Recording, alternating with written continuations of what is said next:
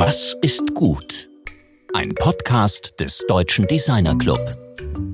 Hallo und herzlich willkommen zur Ausgabe Nummer 46 des DD-Cast. Mein Name ist Rainer Gerisch.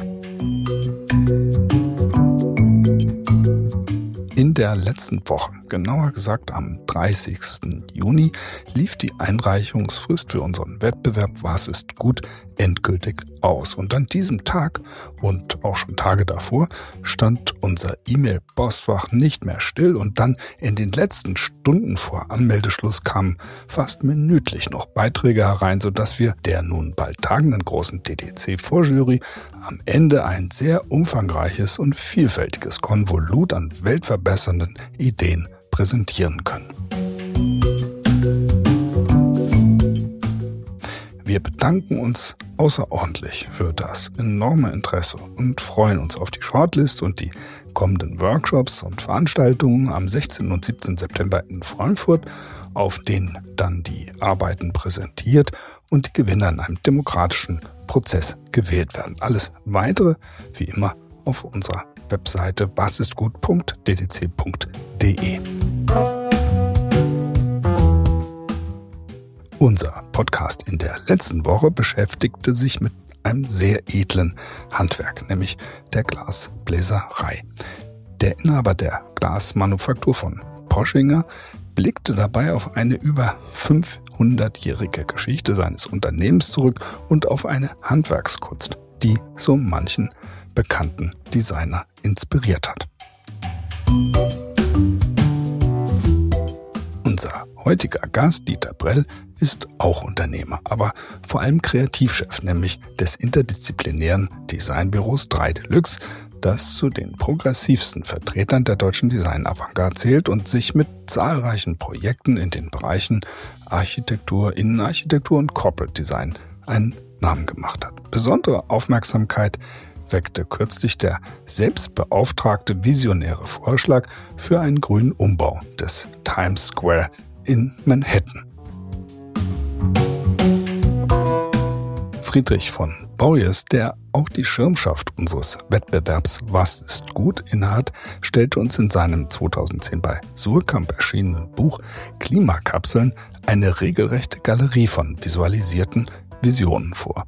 Friedrich machte darin auch klar, dass man vieles erst verstehen kann, wenn es verständlich sichtbar gemacht wurde. Denn nur die wenigsten können Skizzen oder technische Pläne lesen. Wir brauchen also Bilder.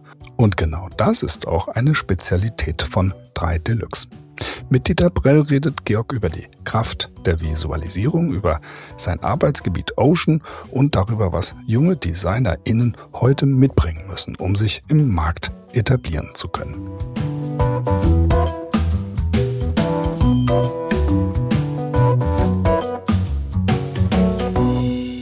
Heute sind wir mit Dieter Brell von 3 Deluxe äh, verbunden, einem Studio, das weltweit tätig ist. Hallo Dieter. Hallo, vielen Dank, dass ich eingeladen bin. Ehrt mich sehr, bei euch zu sein. Super, ich freue mich. Ich gehe direkt mal in Medias Res. Dieter, was ist denn das 50-50-Konzept in eurer Architektur? Ah, okay. Ja gut, also wir haben seit einiger Zeit ähm, beschäftigen wir uns ja verstärkt damit, wie wir als Designer das Thema Nachhaltigkeit eigentlich anpacken können und auch von unserer Seite betrachten, weil wir sind ja keine Ingenieure, wir sind ja Gestalter und Nachhaltigkeit ist immer so ein Thema, das ist bei uns nicht ganz oben auf der Liste, weil wir am Ende ja sehr abhängig sind von, ja, von, von Ingenieuren, die auch das Thema letztendlich beherrschen und das Fachwissen darüber haben.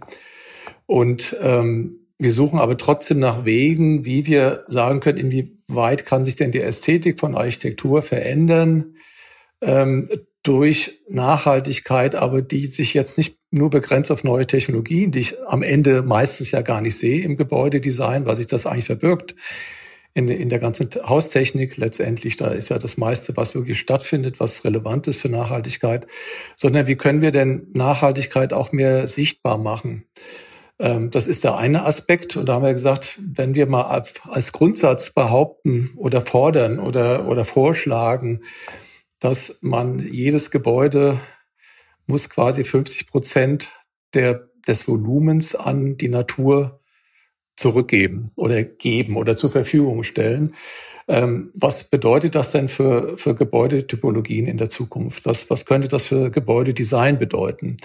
Und der Hintergrund ist natürlich der, dass man nicht nur jetzt über Haustechnik versucht, ähm, Gebäude effizient zu machen und dass sie wenig Energie verbrauchen, sondern es geht ja auch darum, dass wir ähm, mehr Natur in die Stadt zurückbringen, aus verschiedensten Gründen. A, weil es natürlich den CO2-Haushalt ähm, verbessert innerstädtisch, weil es die Luftqualität verbessert, weil es Biodiversität fördert. Das heißt auch ein, Ort sein kann für, für Tiere, also Insekten und Vögel primär, für, für Pflanzen und dadurch natürlich auch eine Stadt eine, eine neue Lebensqualität geben kann für die Bewohner.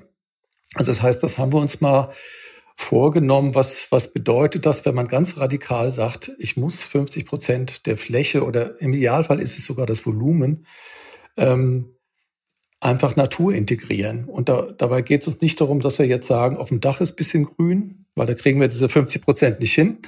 Oder im Vorgarten ist grün äh, oder auf den, auf den Balkons ist grün. Das ist das, was man zurzeit macht, sondern wenn wir mehr versuchen, äh, dreidimensional Natur jetzt in Gebäudestrukturen zu integrieren. Und dadurch kommt eigentlich äh, erstaunliche Dinge dabei raus. Und, und für uns ist es spannend, inwieweit ähm, jetzt Ästhetiken sich verändern können, ähm, über, diesen, über diesen Vorsatz einfach mehr Natur zu integrieren in Gebäude.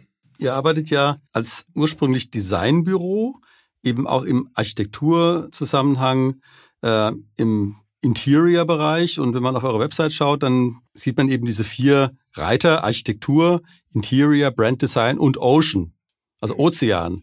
Meine, das, unter den ersten drei Feldern kann man sich ja ganz gut was vorstellen, aber was ist denn, was ist das für eine Designaufgabe Ozean? Ja, genau. Ja, wir haben einfach, also wir machen ein Shift-Design seit einigen Jahren und das äh, klingt uns als Wort, also da, das war uns zu spröde und wir haben einfach mal Ocean, äh, dieses Department genannt, weil wir auch ähm, das also weit über dem Thema Schiffsdesign eigentlich äh, sehen, was es daran interessiert. Es geht eher darum, alles, was maritime Architektur oder Floating Architecture sind wir im Moment dran, einiges zu entwickeln. Das heißt, alles, was, ich sag mal, mit dem Wasser zu tun hat und auch diesem Thema Leben auf dem Wasser sich dem widmet. Also wir haben ursprünglich eigentlich ähm, primär Aufträge bekommen von Kreuzfahrtschiffunternehmen, die, die uns als so die German Disruptor gesucht haben. Also wir arbeiten viel für amerikanische Unternehmen, die einfach vor paar Jahren gemerkt haben, sie müssen sich verändern in jeglicher Beziehung. Also was Nachhaltigkeit, Technologie, aber auch was Design anbelangt.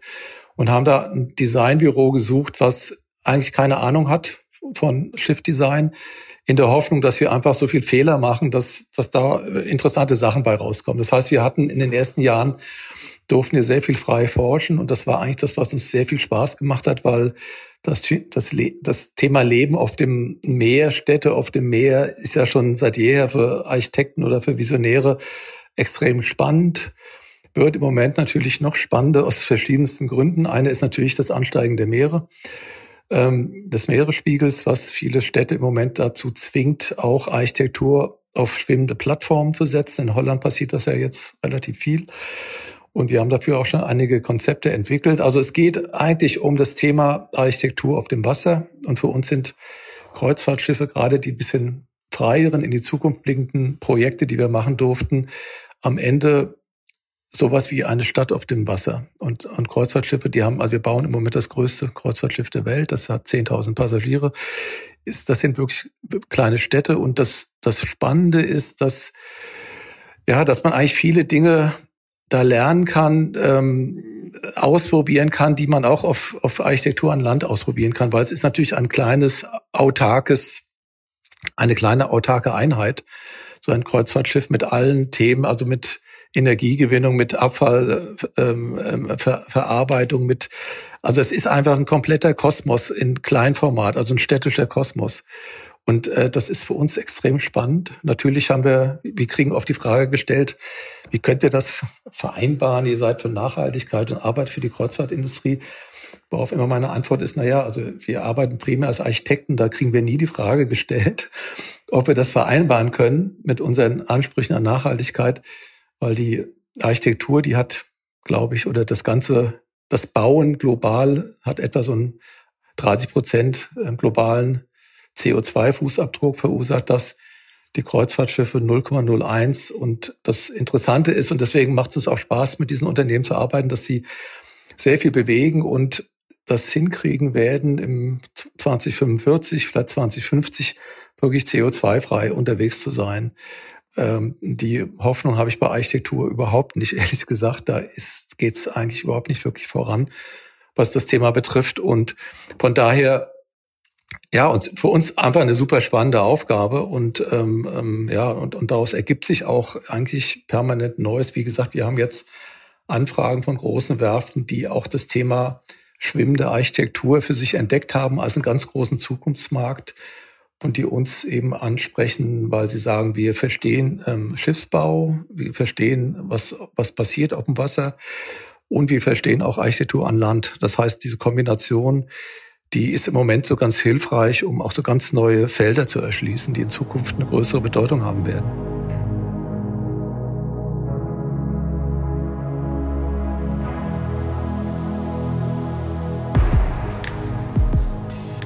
Ja, du hast, du hast ja vorhin schon das Thema Stadt äh, ins Spiel gebracht. Also wir haben jetzt über Architektur gesprochen, dann über schwimmende Architekturen, aber letztlich ist da auch schon Stadtplanung mit angeklungen. Und wieso ich jetzt konkret sagte, wir sollten mal miteinander reden, das war ja, als mir aufgefallen ist, äh, was ihr da am Times Square in der Friedrichstraße im, in, in Kaunas in Litauen äh, macht, dass ihr wirklich im städtebaulichen Kontexten aktiv werdet, auch wiederum ursprünglich als Designbüro.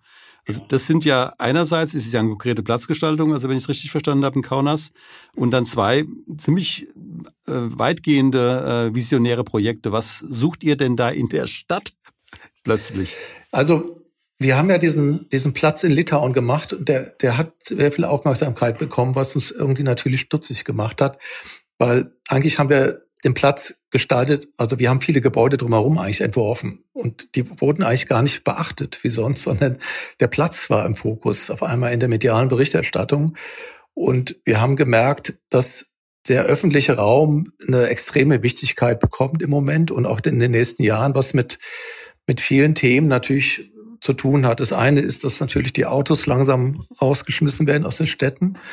Das andere ist, dass es neue Arten von Mobilität gibt, die auch natürlich eine, eine Umstrukturierung der Stadt irgendwie erfordern. Und das Wichtigste ist am Ende, dass ähm, die Forderung nach mehr Aufenthaltsqualität in den Städten einfach immer größer wird. Und das hat äh, jetzt sehr, es wurde sehr forciert, jetzt auch äh, ähm, in der Pandemie, dass das Thema draußen sein einen ganz neuen Stellenwert bekommen hat. Und auf einmal Leute in, in, Restaurants im Herbst noch sitzen draußen, wo man früher gesagt hätte, da gehe ich rein. Heute zieht man Pullover an und sitzt eben auch bei bei 12 Grad noch draußen. Und ähm, das heißt, so diese Beziehung zum zum zum offenen zum offenen Stadtraum, die die ändert sich im Moment und ähm, natürlich werden auch jetzt viele Plätze frei, weil früher der Platz, den wir in Kaunas gemacht haben, da haben Autos geparkt und jetzt Jetzt ist da auf einmal Platz für die Menschen und die können da sich frei bewegen, die können eben sehr viel auch ähm, mit, mit Mikromobilität darüber navigieren. Das, der Platz ist so angelegt, dass er eben sowohl Nischen hat für Leute, die einfach nur sitzen wollen, die, da gibt's kleine Pools, wo man mit Wasser spielen kann, da gibt's viel Grün, da gibt's ein, ein Skater-Terrain. Aber es gibt dazwischen eben auch große Wege, wo die Fahrradfahrer durchfahren, wo die, die Scooter durchfahren. Also das war für uns so ein, ja, so ein kleines Experiment. Wie könnte der Straßenraum der Zukunft eigentlich aussehen, wenn, wenn die Autos weg sind? Und ähm, das interessiert uns im Moment, weil ich meine, traditionell interessiert Radiolux immer das, wo, wo wir sagen, wo entstehen neue Themen, ähm, was, was, was wird in Zukunft relevant sein und können wir als Designer was dazu beitragen, dass man äh, das auch darstellt, dass man sagt, ja, stimmt, das ist eigentlich gut. Also weil, ich mal, das Thema ähm, autofreie Zonen gibt's schon lange. Ich meine, letztendlich ist jede Fußgängerzone seit den 70ern eine autofreie Zone. Äh, Im Moment muss man eben auch gucken, dem eine neue Dimension zu geben. Und deswegen haben wir versucht, an, an beispielhaften Plätzen wie den Times Square oder auch der Friedrichstraße, wo so Experimente angefangen wurden, aber doch in einer gewissen Weise so halbherzig, dass auch viele Gegner sofort auf dem Plan waren, weil man hat in Berlin gesagt, na ja, dann anstatt der Autos fahren jetzt in der Mitte eben die Radfahrer. Und ich meine, wir kennen alle Radfahrer in Berlin, die sind ähnlich gefährlich für, für Fußgänger wie Autos. Ähm, und dann werden ein paar Blumenkübel hingestellt. Naja, und da haben wir jetzt die Lösung. Und das war natürlich zu kurz gedacht. Und von daher haben wir gesagt, lass uns mal den die Friedrichstraße so gestalten, dass es wirklich ein interessanter Ort ist, wo, wo die Leute auch dann wirklich hingehen wollen und sich Aufenthalt, äh, und, und Aufenthalt, aufhalten wollen. Und ähm, dass man auch sagt, diese wertvolle freie Fläche, die jetzt in allen Städten entsteht, die ist so wichtig, die muss genauso über Wettbewerbe, über detailliertes Design, über also in welches Stadtviertel passt welche Art der Gestaltung, das muss genauso wie Architektur, Wettbewerbe muss genauso ernst genommen werden, diese öffentliche Fläche und gestaltet werden. Wir hatten eben gesagt, okay, Friedrichstraße, da gibt es viele Shops, ist so eigentlich mal eine, geplant gewesen als zentrale Einkaufsstraße, ist sie nie so richtig geworden, ähm, dass man sagt, naja, das Design kann da ein bisschen extravaganter sein, ein bisschen modischer. Das passt jetzt zur Friedrichstraße. Da sind viele Shops, viele Retailer, viel Mode. Ähm, deswegen ist die Gestaltung so und könnte eben relativ ex exaltiert, expressiv sein. In anderen Wohngebieten wiederum kann die ganz anders aussehen. Also von daher, das war einfach ein Hinweis, dass man Ideen, die im Moment gut und richtig sind, dass die auch ähm, eines Designs also, dass sie ein Design benötigen, um auch äh, eine Akzeptanz dann zu erreichen. Also eigentlich ja das Thema, was uns ja alle umtreibt. Also was, welche Rolle spielt Design? Was kann Design bewirken? Und wir haben gemerkt, dass da gute Bilder von, von diesen Orten extrem gerne publiziert wurden und viele Leute gesagt, ach so, ja, wenn es so aussieht, dann finde ich es auch okay, wenn keine Autos mehr da sind. Ja, das ist genau also der Punkt, auf den ich auch da direkt nochmal direkt eingehen würde, weil mhm. das ist ja auffällig, dass ihr eben eine wirklich, ich nenne das jetzt mal so, also ganz besondere Visualisierungskompetenz habt. Mhm. Und durch diese Visualisierung eben solche Themen in die Kommunikation reinbringen könnt. Also andere würden vielleicht darüber reden und es würde einfach nicht wirklich wahrgenommen werden. Andere würden vielleicht auch visualisieren, aber nicht mit dieser äh, Grandezza, sage ich mal. Und äh, das ist ja so, ihr habt ja schon sehr früh bis auf die Marge gearbeitet, wie auch immer. Also das, äh, das heißt also diese, diese, äh, diese Fähigkeit, nicht nur so ein Ding zu entwickeln, sondern es eben auch selbst beauftragt. Das ist eigentlich das für mich Interessante an der Stelle. Einfach in die Kommunikation reinzubringen. Also mhm. das, was, was hat denn, was hat's denn damit auf sich mit dieser Visualisierungskompetenz? Weil da genau wirkt ja auch Design. Ja gut, wie du sagst, also das hat uns sehr früh umgetrieben. Also in den 90ern haben wir schon, waren wir mit die ersten, die überhaupt angefangen haben mit Renderings. Da wusste noch keiner, was das Wort überhaupt heißt. Und und uns war immer sehr wichtig, also unsere Designvorstellungen auch so umzusetzen, dass die waren meistens von Anfang an sehr speziell und das kriegt man mit einem Bleistift einfach nicht hin. Und wirklich zu sagen, also so, umso fotorealistischer, umso besser, weil dann sehen wir wirklich, wie könnte das aussehen, gerade wenn es eben Sachen sind, die man noch nicht gesehen hat. Ähm, das Experimentieren im 3D war für uns natürlich ein fantastisches Werkzeug, was damals dann aufkam. Und wir haben, da wir natürlich auch sehr designaffin sind und jetzt nicht unbedingt, ich sag mal, die späteren Leistungsphasen von Architektur oder Innenarchitektur so unsere Libido sind, also was Planung anbelangt, können wir natürlich auch. Aber unsere Hauptkompetenz liegt im, im Entwurf, im Design und natürlich da, da ist heute Standard, dass natürlich perfekte Bilder da, äh, da daher müssen und und das damit haben wir früher angefangen, weil es es einfach wahnsinnig gereizt hat letztendlich auch. Ne? Also man kann ja auch davon reden, dass ihr einen gewissen Stil habt. Also ich würde es jetzt mal so als so ein Science-Fiction-Stil, also mit sehr weichen, fließenden Linien, äh, spiegelnden Oberflächen, also der immer wieder kommt. Also über die vielen Jahre, in denen ihr eben auch so, so präsent seid mit den Bildern, die ihr in die, in die Welt bringt oder in die Kommunikation bringt, irgendwie immer wieder erkennbar ist. Trotz der enormen Vielfalt der thematischen und inhaltlichen äh, Schwerpunkte der jeweiligen Projekte. Mhm. Ähm, wie, wie ist das? Ja, habt ihr das für euch definiert oder willst du einfach nur sagen, das liegt in der DNA von euch? Also es gibt verschiedene Gründe, warum dem so ist. Ich muss aber dazu sagen, wir, wir, wir bieten oft andere Sachen an, aber unsere Kunden wollen dann meistens das Organische. Also wir haben oft an, Versuche gemacht, auch was anderes äh, zu machen. Ähm, aber in der Regel will, und im Moment das Thema, ähm, gerade so Mobility in der Stadt, da sind natürlich diese fließenden Formen und also das passt natürlich auch gerade im Moment ganz gut. Und auch wie stelle ich Digitalisierung her, also Datenströme, den Fluss. Es, es passt einfach sehr oft sehr gut. Ne? Und wir haben natürlich auch mittlerweile, wir wissen auch, wie man es umsetzt. Ne? Wir, wir, wir kennen die Firmen, die, die auch so Dinge können. Und natürlich kommen oft dann Leute zu uns, die sagen, sie hätten auch gerne das. Ne? Und es ist ja nach wie vor auch noch nicht so verbreitet, obwohl es jetzt seit 20 Jahren ja diese, dieser Trend läuft. Aber der, der Ursprung ist schon auch eine, eine Orientierung an der Natur, die uns, also das Thema Natur hat uns aus, auf unterschiedlichen Gründen von Anfang an eigentlich sehr sehr interessiert.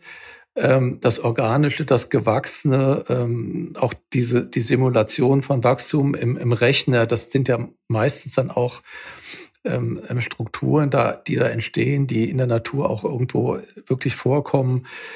Und natürlich fanden wir erstmal, es ist auch sympathisch letztendlich. Ne? Also wir sind weit entfernt jetzt von, von einem Hundertwasser oder von anthroposophischem Design. Das ist für uns eher das Gegenteil von dem, was wir erreichen wollen.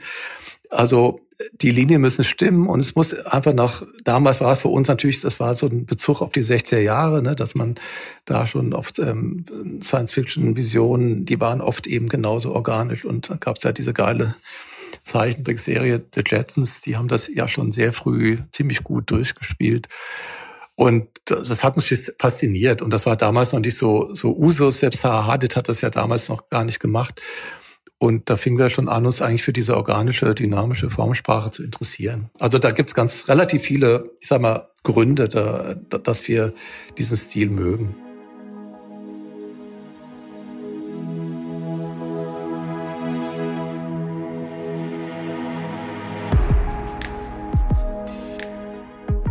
Ihr, ihr schreibt ja, also diesen, diesen denkwürdigen Satz finde ich mit experimentellen Übergangsszenarien, also äh, der Begriff ist schon mal interessant für mich, mit experimentellen Übergangsszenarien sammelt man Erfahrungen, wie in Zukunft sinnvoll mit den zur Disposition stehenden städtischen Räumen umgegangen werden kann. Und dieses Erfahrungen sammeln, das interessiert mich mal. Also mit wem kommt ihr damit eigentlich in Kontakt? Also ihr macht diese Wahnsinnsbilder. Das hat eine große Wirkung in der, in, der, in der Öffentlichkeit. Aber was passiert denn dann? Also kommt ihr da mit der städtischen Politik in Kontakt oder mit Investoren oder mit irgendwelchen äh, Bürgerinitiativen? Also wer sind eigentlich eure Schnittstellen, wenn ihr so ein Ding einfach in den Raum ruft? Also wir haben ja zunächst haben wir ja immer einen Platz eigentlich in der Art, also sehr ähnlich gebaut und ähm, kam ja dann drauf zu, nach dem Feedback, den äh, positive Feedback gesagt, wir müssen eigentlich mehr mitmachen. Das, das kommt, ist gut an und ist im Moment so einer der wichtigsten Themen, die, die so ähm, alle bewegt. Ne? Wie verändern sich die Städte? Diese, diese Studien, die wir gemacht haben, die bringen uns kurioserweise ganz andere Aufträge, ehrlich gesagt. Also äh, es ist für uns auch ein Marketing-Tool, muss man ganz klar sagen, weil ich sag mal, die Städte, äh, die, die Fragen an, aber äh, es ist natürlich ein ganz anderer zäher Prozess. Also uns sind natürlich Privatinvestoren erstmal natürlich bisschen lieber, muss man ganz klar sagen. Städte müssen dann ausschreiben und man weiß ja nicht, wo, wo, wo das endet, ob man dann immer noch an Bord ist. Es gibt natürlich Anfragen für Beratungen. Also wir sind auch in diesem ähm, Morgenstadt-Initiative vom Fraunhofer Institut drin seitdem. Äh, da versuchen wir viel Input zu geben, aber interessanterweise die Aufträge, die sich daraus ergeben, sind oft, ähm, ich will mir ein Haus bauen oder mein Firmending. Ich habe gesehen, sie machen da was in New York. Ich finde es toll, ähm, können wir uns mal treffen. Aber es hat oft gar nichts damit zu tun. Also es ist äh, ja, also es ist im Moment interessant, weil diese Bilder werden sehr viel veröffentlicht und da steht unser Name drunter und das das ergibt uns, ich sag mal, neue interessante Kontakte. Aber direkt jetzt die Aufforderung, einen städtischen Raum so zu planen, haben wir nicht bekommen, aber das liegt auch wirklich an der, an der Struktur vom öffentlichen Raum, wie der, wie, wie da geplant, entwickelt, vergeben wird. Ne? Das ist so ein, ja, das ist eben schon alles etwas sehr oft. Ne? Ähm, was ist deine, wenn du jetzt mal auf den Alltag guckst, deine gestalterische Praxis, spielt die eine Rolle, ähm, als wirklich zu gestalten oder ist es eher eine, eine konzeptionelle Arbeit oder bist du dann doch letztlich mehr im Management eurer Organisation tätig? Ja, also ich bin selber gar nicht so, so gut im Zeichnen oder auch im 3D. Da sind also unsere jüngeren Leute oder auch Leute, die sich schon lange damit nur befassen, sind da viel besser. Also ich bin eigentlich eher derjenige, der eigentlich so die Sachen kuratiert, versucht in die richtige Richtung zu bringen, ähm, sagt, den machst du eher so oder so. Aber also diese Fähigkeit, die heute die jüngeren Leute haben, mit 3D-Werkzeugen umzugehen oder auch, auch, es gibt bei uns immer noch einige, sind fantastisch mit dem Stift. Also wir haben je mehrere Designer die sind, die können wirklich auch mit einem Stift wirklich gut umgehen, was ja heute immer seltener wird.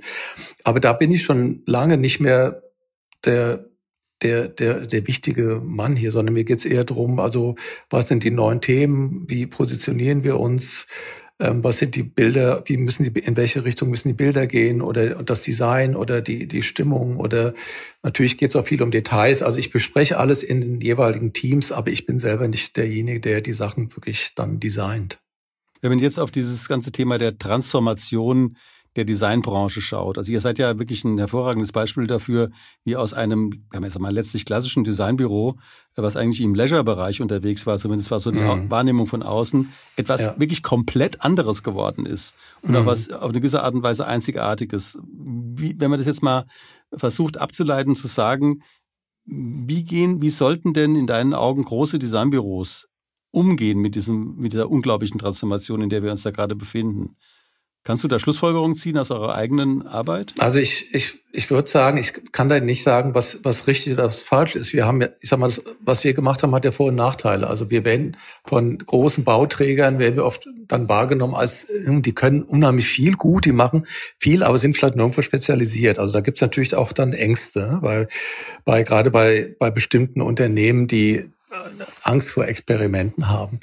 Also das heißt, ähm, die großen Büros, die, die decken das ab und das ist, glaube ich, auch richtig und gut. Und wir sind 40 Leute, das ist so eine mittlere Größe, mit der kommen wir gut klar. Also und, und haben so das Gefühl, wir können eigentlich die Sachen machen, die wir, die wir möchten. Wir haben natürlich auch mal zwischendurch Projekte, die, die sind nicht so wahnsinnig vorzeigbar, die zeigen wir auch gar nicht vor, aber die, die gehören eben dazu, die bringen Geld rein und ähm, das machen wir. Aber wir sind froh, dass wir, ich sag mal, so zwei Drittel oder fast mehr unserer Projekte, das ist genau das, was wir eigentlich machen wollen. Und das, ähm, ob das das Rezept für alle ist, weiß ich nicht. Also deswegen sind, haben wir auch nicht 300 Leute, sondern 40 letztendlich. Also wir, wir besetzen eine Nische, aber die besetzen wir gerne und mit Leidenschaft. Und wir haben auch nie das Gefühl gehabt, ach, wir wollen größer werden und mehr Umsatz machen. Also da haben wir, das ist, glaube ich, von allen, die hier wichtig sind in dem Laden und seit langem dabei, ähm, die, das interessiert hier eigentlich keinen. Also wir sind froh, dass wir bei jedem Job äh, riesen Spaß haben letztendlich. Nach wie vor. Wenn du jetzt guckst, also auf junge Designer, die heute eben die Hochschulen verlassen, also was, welche Kompetenzen, jetzt mal nicht so buzzwordy irgendwie äh, agil und wie auch immer, aber welche Kompetenzen glaubst du, muss jemand eigentlich mitbringen, um heute als Designerin irgendwie einen Fuß auf den Boden zu kriegen?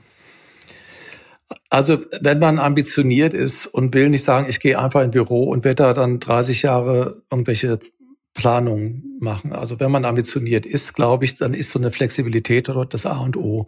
Das heißt, dass man wirklich gucken muss, wo, wo verändern sich gerade Dinge und ist das, was ich im Studium gele gelernt habe, noch überhaupt aktuell? Und also, also ich glaube, man muss extrem die Welt beobachten im Moment, um zu sehen, ähm, in welche Richtung man sich entwickeln will, wenn man, sagen wir, ambitioniertes Design machen will. Es wird immer schwieriger. Die, wenn man die großen Firmen sind, ja, da sind dann auch wenige, die wirklich designen. Also äh, ich halte so diese kleinen Formate sind immer noch, glaube ich, sehr spannend. Also sich selbstständig zu machen und zu sagen, ich probiere was und versuche auf die, die Strömung, die gerade passieren, darauf einzugehen und versuche mich da zu positionieren. Und, und also ich glaube, dieses Thema, dass das Design Architektur Haltung haben sollte. Ich glaube, das wird in der nächsten Zeit eines der, der wichtigsten Themen sein und wie man sich auch gut äh, profilieren kann, weil die alle Firmen, glaube ich, merken, dass sie Haltung zeigen müssen. Also dass man nicht einfach sagt, wir haben ein tolles Produkt, sondern man muss sagen, warum ist denn das zeitgemäß und warum passt das noch in, in,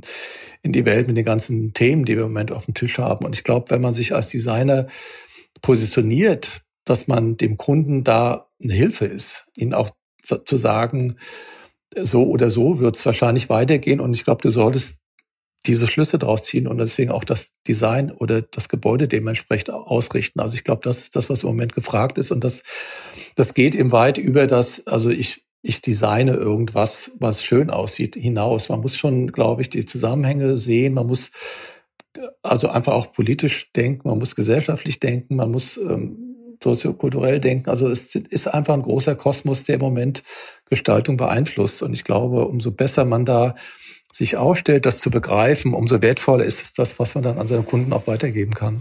Du, du hast ja vorhin von dem letztlich großen Glück gesprochen, dass du heute einen ganz erheblichen Teil deiner Projekte so gestalten kannst oder solche Projekte machen kannst, dass du sagst, die sind wirklich, die mache ich gerne oder die sind sinnvoll. Hm.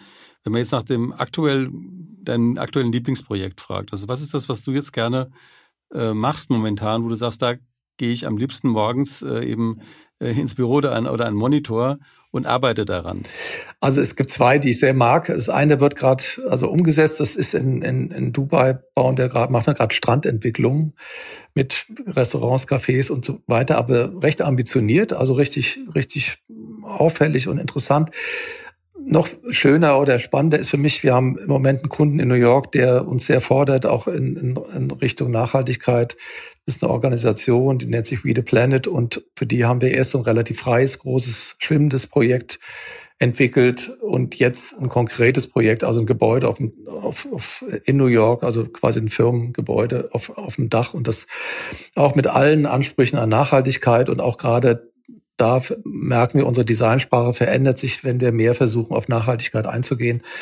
Und das Projekt ist natürlich schwierig in der Umsetzung. Da gibt es noch ganz viele Hürden, die da zu nehmen sind, aber das macht sehr viel auf Furore. Auch in New York wird es viel besprochen und wir sind da jeden Tag am, am Telefonieren, am Austausch. Also das ist im Moment das, was ich so am aufregendsten finde.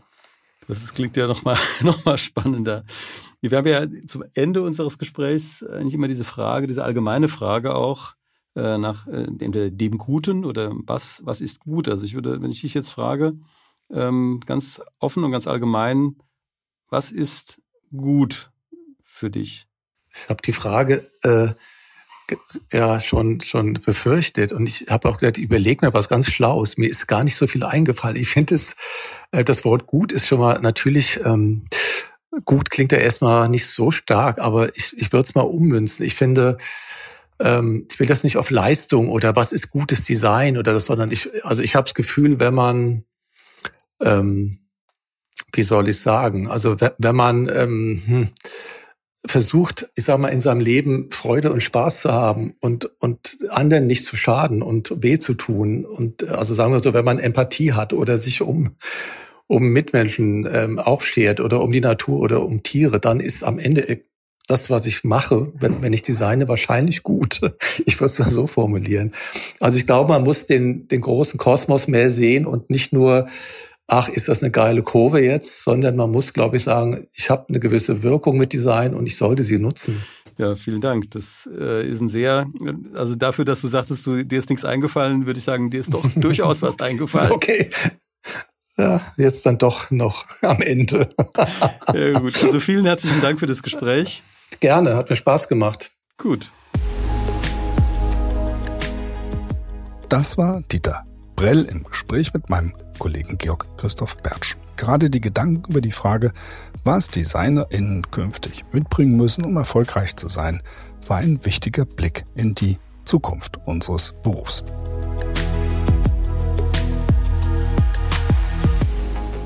Für unsere nächste Ausgabe haben wir Dr. Sandra Hartig eingeladen. Sie spricht sehr offen über ihre persönliche sexuelle Orientierung und höchst informativ über ihre Arbeit in einer offenbar gar nicht konservativen Organisation, dem DIHK, dem Deutschen Industrie- und Handelskammertag. Dort ist sie unter anderem für Diversity im lokalen nationalen und internationalen Rahmen zuständig. Wir reden darüber, wie auch Designunternehmen einfach an die IHKs herantreten können, wenn es um Diversity geht, wie sich die lesbische Szene in Berlin heute anfühlt und wieso Gender Fluidity eine gute Sache ist.